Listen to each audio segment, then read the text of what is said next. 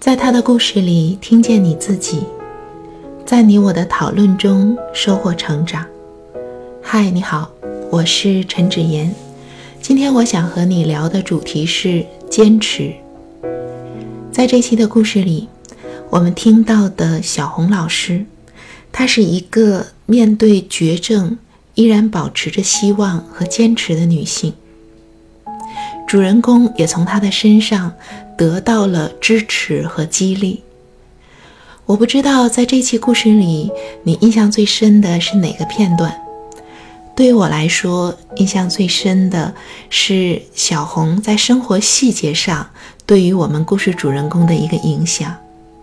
主人公原本去化疗的时候只带旧衣服和毛巾，你可以想象，他可能是乐里乐得的。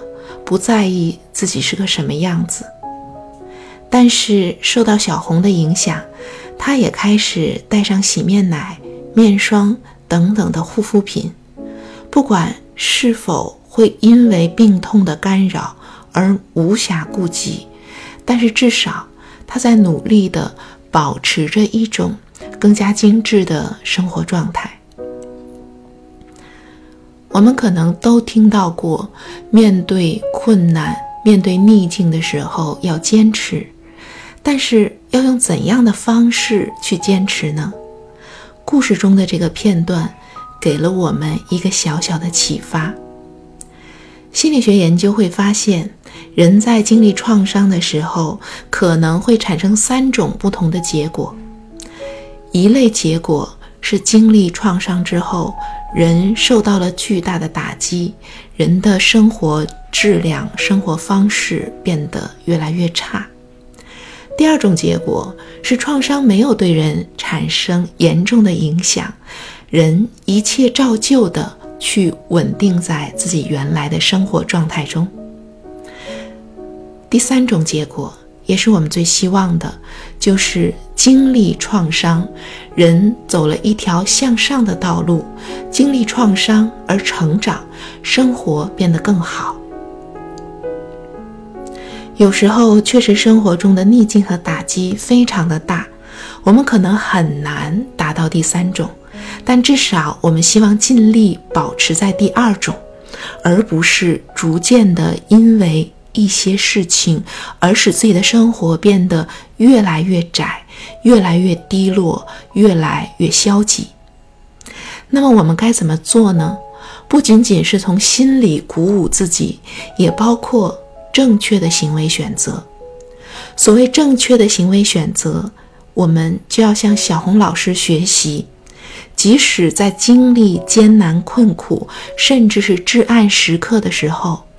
仍然去坚持一些生活中原有的小小细节、小小美好。我们会不断的提醒，从心理健康的角度去提醒有抑郁情绪的人，要尽可能的照料好自己的仪表。你要去洗脸、去刷牙、去注重自己穿的衣服是否整洁。这看起来是与情绪没有直接关系的生活细节，但是当你在这样做的时候，你的生活被填充了，你的自身也得到了小小的照料。当一个人患病的时候，也会很容易放弃许许多多方面。其实患者的家属也会这样，一切都围绕着病痛而展开，其他的一切。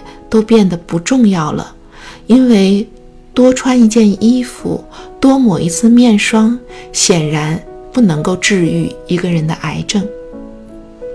但是这些方面真的不重要吗？不，日积月累的每一个选择，对我们的生活、对我们的身心健康都是有着重要意义的。重要在于它日积月累，所以。当我们每一次都力图去保持整洁的时候，当我们每一次选择都力图去适度的照顾自己的身心健康的时候，那么这就是坚持最好的一个日常生活的定义。我们可能都知道大诗人黄宗羲，在抗击清朝失败以后，写过一首诗《山居杂咏》，其中写道：“风笛劳囚曲绝过，依然不废我弦歌。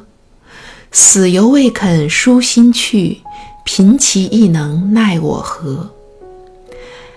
这首诗写的是我经历了刀枪剑戟、牢笼囚禁。但是仍然不能够让我放弃弹琴唱歌。